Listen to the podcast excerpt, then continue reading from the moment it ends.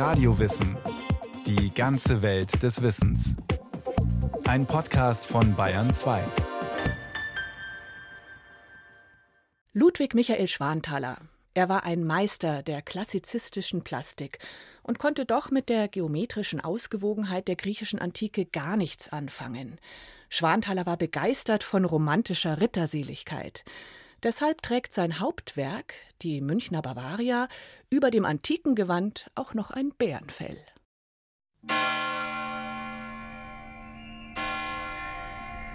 Ludwig Michael Schwanthaler wird in ein kleines München hineingeboren im August 1802. 40.000 Einwohner leben innerhalb der engen Stadtmauern. Die umliegenden Dörfer sind noch nicht eingemeindet. Es gibt keine Universität und noch nicht einmal ein Königreich Bayern. Erst vier Jahre später wird der regierende Kurfürst zum ersten bayerischen König ernannt, als Dank für seine Treue zu Napoleon. Maximilian I. Joseph hatte gerade in Bayern die Säkularisation durchgesetzt, also die Entmachtung der bayerischen Kirche für die Bildhauerfamilie Schwanthaler ein Segen, kann der Vater Franz doch im Geburtsjahr seines Sohnes einen nun leerstehenden Kapellenanbau der Salvatorkirche günstig als Atelier anmieten. Er entstammt einer angesehenen Künstlerfamilie aus Oberösterreich, ging nach Salzburg und Augsburg und wurde von dort aus nach München gerufen, um Plastiken für die neue Bibliothek der Residenz zu schaffen. Die Familie wohnt in der Windenmachergasse, ganz in der Nähe. In der Kindheit des kleinen Ludwig Schwanthaler wird München zur Hauptstadt Bayerns. Den Viktualienmarkt verlegt man vom Marienplatz hinter die Heiliggeistkirche. Es entsteht die Akademie der Bildenden Künste. Und das erste Oktoberfest findet statt, anlässlich der Hochzeit des Kronprinzen Ludwig. Die Atmosphäre der damaligen Kleinstadt München ist geprägt von umtriebigem Lärm durch zahllose Pferdewegen rund um den Marktplatz dem Geschrei der Fuhrleute und nicht ausschließlich angenehmen Gerüchen. Lebensmittel können nicht gekühlt werden, Abfall und Fäkalien werden auf die Straßen geworfen und die Münchner Kanalisation kommt erst Jahrzehnte später. Das Wilhelmsgymnasium befindet sich damals in der Neuhauser Straße und wird noch Pädagogium genannt. Dort schließt Ludwig Schwanthaler mit 16 Jahren die Schule ab, um zunächst im Atelier des Vaters mitzuwirken. Das Abiturzeugnis attestierte ihm leicht fassenden Verstand, feinen Witz und schöpferische Fantasie. Die dreht sich beim jungen Schwanthaler überwiegend um edle Ritter, feuerspeiende Drachen, prächtige Burgen und weltabgewandte Einsiedler. Die erste Gesellschaft zur Verherrlichung des Mittelalters gründete er mit 17 im väterlichen Atelier in der Salvatorkirche. Dort wird gefeiert und gesungen. Der junge Schwärmer dichtet und schreibt Geschichten und Theaterstücke, die sich um die Sagenhaftigkeit des Ritterlebens ranken. Der sogenannten Humpenauer Gesellschaft tritt später auch der etwas jüngere Freund Franz Graf von Potschi bei, der bekannt ist als der Dichter heute noch aufgeführter Kasperlstücke. Gleichzeitig schreibt Schwanthaler sich zum Studium der Bildhauerei an der Akademie der Bildenden Künste ein. Doch bereits ein Jahr darauf stirbt der Vater. Nun muss er die Werkstatt übernehmen, immerhin in Personalunion mit seinem Onkel Anton, dem Bruder des Vaters. Doch mit dem unbeschwerten Studentenleben ist es vorläufig vorbei. Auch deshalb, weil sich ungeahnte Schwierigkeiten in der Akademie anbahnen. Dem dortigen Direktor Peter Langer gefielen seine Bildhauerarbeiten nicht und er rät ihm, sich der Schlachtenmalerei zuzuwenden. Er muss nachgeben. Schon allein, weil seine Mutter beim König ein Stipendium für Ludwig erbeten und auch erhalten hatte. Das Zeichnen fällt ihm leicht, und in der Werkstatt warten die Aufträge für den jungen Bildhauer, vornehmlich Grabdenkmäler. Nach drei Jahren beendet er sein Studium. Das Abschlusszeugnis spricht höflich von Fleiß. Doch Schwanthaler ist verärgert. Sein romantisches, mittelalterliches Kunstverständnis ist hier belächelt worden. Modern ist hier die klassizistische Umsetzung, auf die man pocht. Ihm geht diese Mode auch später im Beruf mächtig auf die Nerven. Besuch bei der heute nahe der Universität beheimateten Akademie, auf Spurensuche. Interessant wären seine internen Beurteilungen an der Akademie, zu der er später als Professor zurückkehren würde. Caroline Sternberg leitet das dortige Archiv. Über die Schüler haben wir gar nicht mehr viele Unterlagen, weil leider unser Archiv im Zweiten Weltkrieg verbrannt ist und deshalb sind nur noch wirklich verwaltungsrelevante Dinge übrig geblieben, wie die Matrikelbücher. Die haben wir, da sehen wir, dass Schwanthaler sich 1819 bei uns eingeschrieben hat im Fach Bildhauerei. Leider haben wir dann zum eigentlichen Studienverlauf nicht mehr weitere Informationen, weil da sich die Unterlagen nicht erhalten haben. Welche Verwerfungen genau es im Studium Ludwig Schwanthalers gibt, wissen wir also nicht. Fest steht, dass auch die Zusammenarbeit mit Onkel Anton in der Werkstatt nicht konfliktfrei läuft. Mit dem Studienabschluss in der Tasche mietet er sich deshalb ein eigenes Atelier in der Prannerstraße und ist nun selbstständig. Im Jahr darauf wird er erstmals in einem führenden Kunstblatt erwähnt. In einer Ausstellung entdeckt der Autor einen Gipshektor in Lebensgröße, den der junge Schwanthaler in seinen frühen Studienjahren geschaffen hat und der ihm gefällt, wie er schreibt, wegen seines mutigen Sinns. Kurz darauf macht der junge Bildhauer die Bekanntschaft des Oberstallmeisters Karl Ludwig Freiherr von Kesslin-Bergen. Der bewunderte seine Pferdezeichnungen, die Schwanthaler im königlichen Marstall nach der Natur angefertigt hatte. Durch seine Vermittlung kommt er an den ersten Auftrag des Königs. Maximilian I. bestellt einen Tafelaufsatz mit Figuren aus der klassischen Mythenwelt. Dem König gefallen die Entwürfe. Der Künstler zeichnet locker und voller Stilgefühl für die Antike. Viel lieber hätte er Ritter und Nymphen gemalt, aber die Ästhetik der alten Griechen ist auch bei Hof schwer angesagt. Außerdem kennt er sich thematisch gut aus. Auf dem Gymnasium hat er die Welt des antiken Griechenlands rauf und runter studiert. Aber der Tafelaufsatz wird nie vollendet, weil König Max stirbt. Doch sein Nachfolger, König Ludwig I., hat bald einen neuen Auftrag für ihn. Er soll an der Glyptothek mitwirken. Schon als Kronprinz hatte er antike Skulpturen erworben, nun fehlt ein prächtiger Ausstellungsraum. Der Architekt Leo von Klenze baut von 1816 bis 1830 ein Gebäude, das wie ein antikes Forum wirken soll. Nun müssen Wand- und Deckenreliefs mit Szenen aus Götter- und Heldensagen ausgestaltet werden. Eine große Ehre für den jungen Schwanthaler und ein erstklassiges Sprungbrett. 1826. Der König ist sehr zufrieden mit der Arbeit und bietet dem jungen Künstler ein Stipendium in Rom an. Er soll bei Thorwalzen, dem in dieser Zeit berühmtesten Bildhauer Europas, drei Jahre lang studieren. Die Absicht des Königs? Schwanthaler soll für seine Münchner Baupläne zum Bildhauer höchsten Ranges herangezogen werden.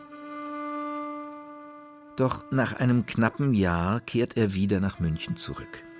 Ein Brief ist erhalten, in dem er zum ersten Mal sein Leiden, die Gicht, erwähnt, aber auch andere Schattenseiten seines Italienausflugs.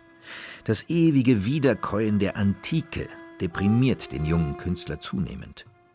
In München hat der König inzwischen den Berliner Christian Daniel Rauch bewegen können, eine Bildhauerschule zu leiten. Eine Professur an der Akademie hatte dieser abgelehnt, da er lieber zwischen Berlin und München hin und her pendelt. Schwanthaler arbeitet weiter an seinen Fresken in der Glyptothek, auch an einer Giebelfigur. Daher kennt er Rauchs Lieblingsschüler Ernst Rietschel. Der mag den gut aussehenden Schwanthaler und empfiehlt ihn seinem Lehrer als humorvolles, kenntnisreiches Talent, vor allem für das Entwerfen und Zeichnen. Christian Daniel Rauch bietet Schwanthaler an, sich bei ihm in Berlin fortzubilden. Doch Schwanthaler lehnt ab. Zum allgemeinen Erstaunen entschließt er sich, es noch einmal mit Rom und Torwalzen zu versuchen, zumal auch einige Aufträge in Italien winken. Der König genehmigt dem inzwischen 30-Jährigen erneut ein Stipendium.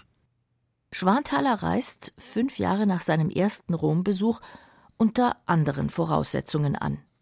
Seinen Namen kennt in der Welt der Bildhauerei inzwischen jeder. Bei Torwalzen schaut er sich nun wohl eher ab, wie man ein großes Atelier führt und wie man seine Schüler zur effektvollen Umsetzung genialer Entwürfe anleitet.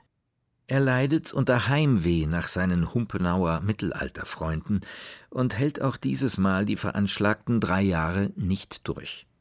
Nach zwei Jahren kehrt er wieder nach München zurück, wo es an Aufträgen ohne dies nicht mangelt.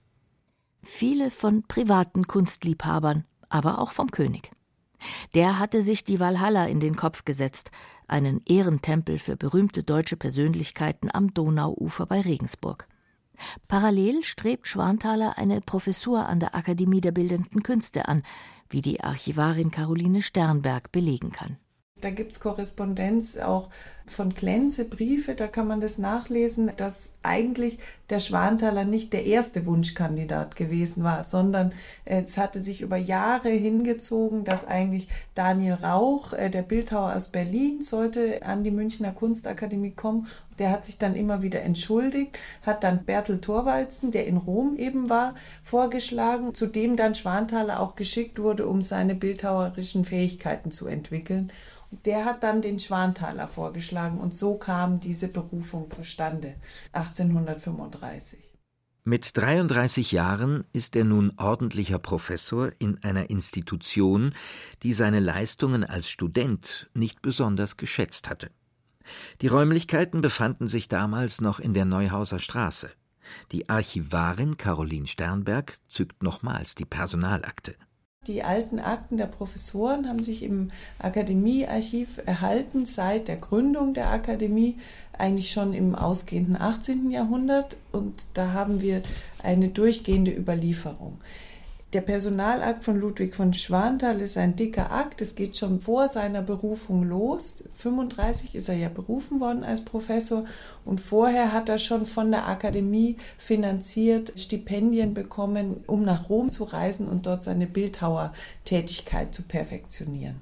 Das heißt, vom König wurde das über die Akademie organisiert, dass der Ludwig Schwanthaler besser ausgebildet werden konnte.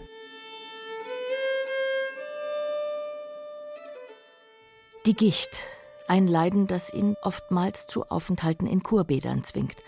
Schon in jungen Jahren leidet er unter schweren Gichtanfällen. Manchmal kann er die rechte Hand nicht bewegen. Er lernt auch mit der linken zu zeichnen.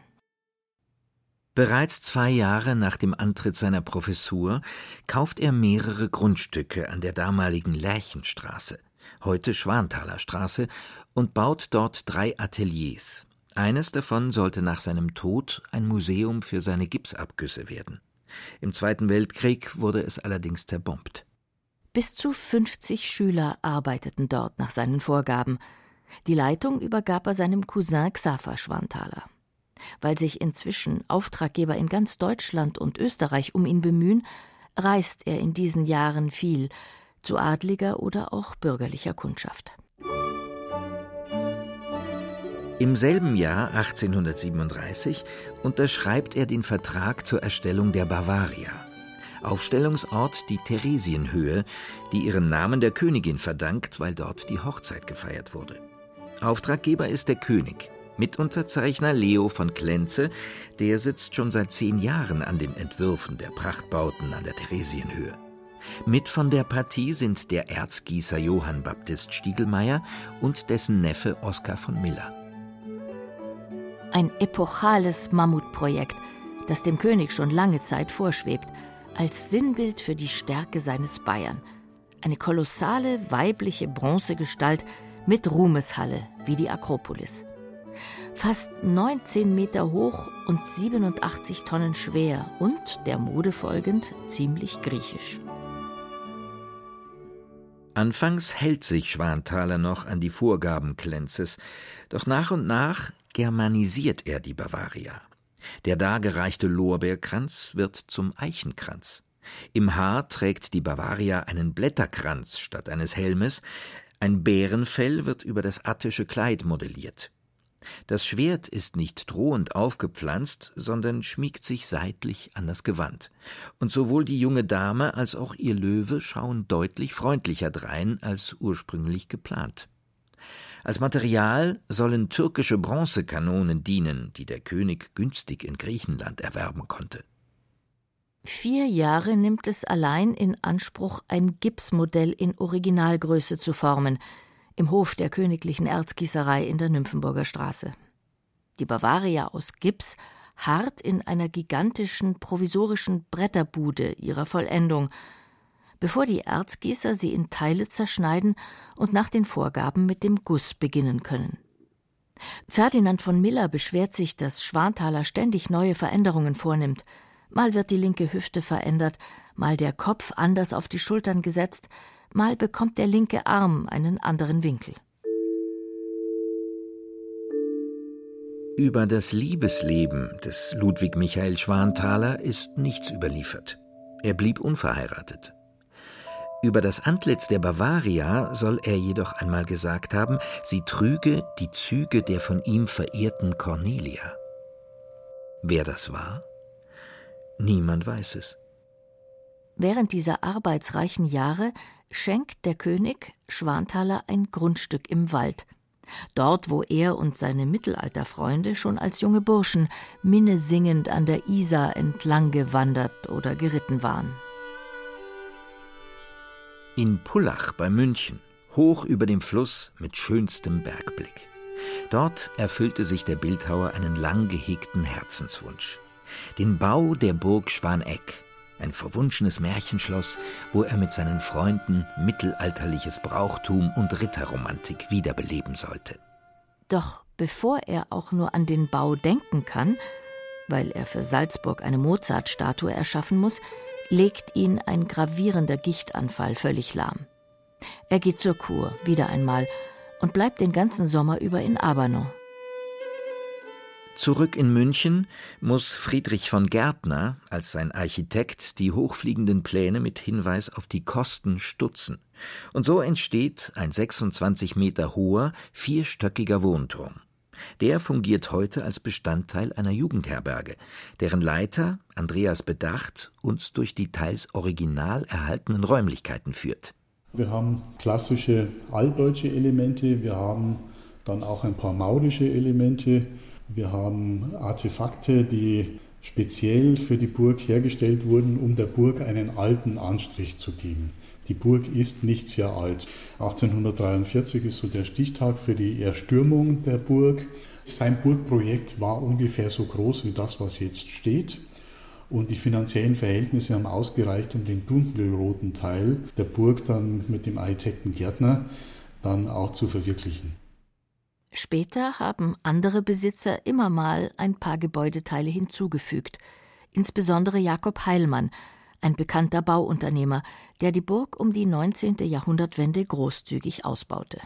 Charakteristisch für den Bereich der Burg sind die dicken Mauern, vor der Renovierung die fehlenden Sanitärverhältnisse, fehlende Heizmöglichkeiten, also alle Besucher und noch existenten Vorbesitzer berichten, dass die Burg im Winter sehr, sehr zugig war, schlecht zu heizen bis nicht zu heizen. Die Vermutung ist, dass die beiden Nachbesitzerinnen von Meyer von Meyerfels, zwei australisch-englische Schwestern, im Winter vorne im denkmalgeschützten Pförtnerhaus übernachtet haben, weil dieses Pförtnerhaus heizbar war. Den großen Rittersaal hat der neue Inhaber von Schwaneck bauen lassen. Schwanthaler baute den heute als kleinen Saal bezeichneten. Jetzt sind wir im kleinen Rittersaal, dem Herz der Burg Schwaneck. Das Besondere an dem Raum ist, dass wir hier nach vier Seiten Licht haben, also Morgensonne, Mittag, Abendsonne. Und der Raum diese leicht maurisch anmutenden oder leicht gotisch anmutenden Fenster besitzt mit einem Dachstuhl, mit einem Sternenhimmel, einem Ultramarin und Gold gezeichneten Sternenhimmel, mit einem Dachstuhl, der erinnert an Elemente der Wikinger, an Schiffsbeplankung, an einen Schiffsrumpf und der Raum quadratisch bis zu 10 Meter hoch hat auch eine ganz besondere Akustik der man sich zum damaligen Zeitpunkt auch sehr bewusst war, architektonisch.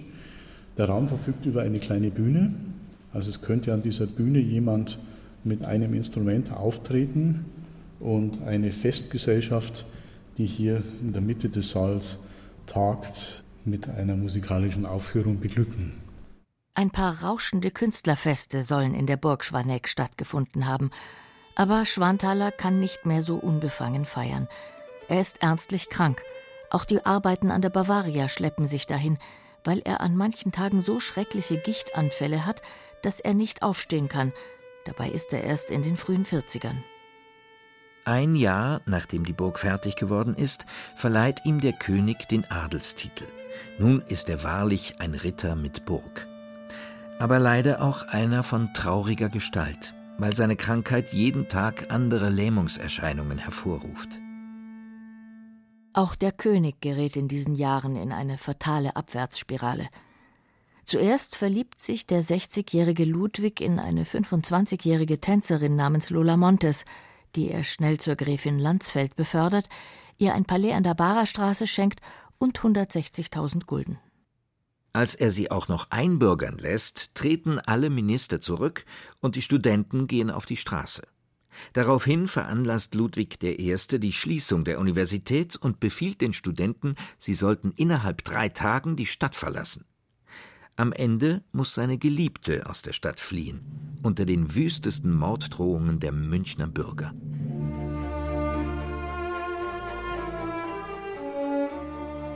Zwei Jahre später wird die Bavaria endlich fertig. Zwölf Pferde ziehen die Einzelteile des Monuments in übergroßen Wagen durch die Stadt zur Theresienwiese. Im August 1850 wird zuletzt ihr Kopf in einem Festzug zur Wiesen transportiert. Zur prachtvollen Einweihung der gigantischen Bronzefigur im Oktober 1850, 13 Jahre nachdem der König mit Schwanthaler, Stiegelmeier, von Miller und Klenze den Vertrag zur Erstellung geschlossen hatte, fehlen der Bildhauer und der ältere Erzgießer. Sie sind über der Arbeit an der Bavaria verstorben. Ludwig von Schwanthaler wurde nur 46 Jahre alt, Stiegelmeier nur 53. Ludwig I. wohnt der Enthüllung seiner Bavaria bei, aber er ist nicht mehr König. Er musste abdanken wegen der peinlichen Lola Montes-Affäre. Er kommt in Begleitung seiner vormaligen Königin Therese, der Namensgeberin des Geländes. Von Zeitzeugen wurde berichtet, er habe während der Feierlichkeiten herzzerreißend und ausdauernd geweint.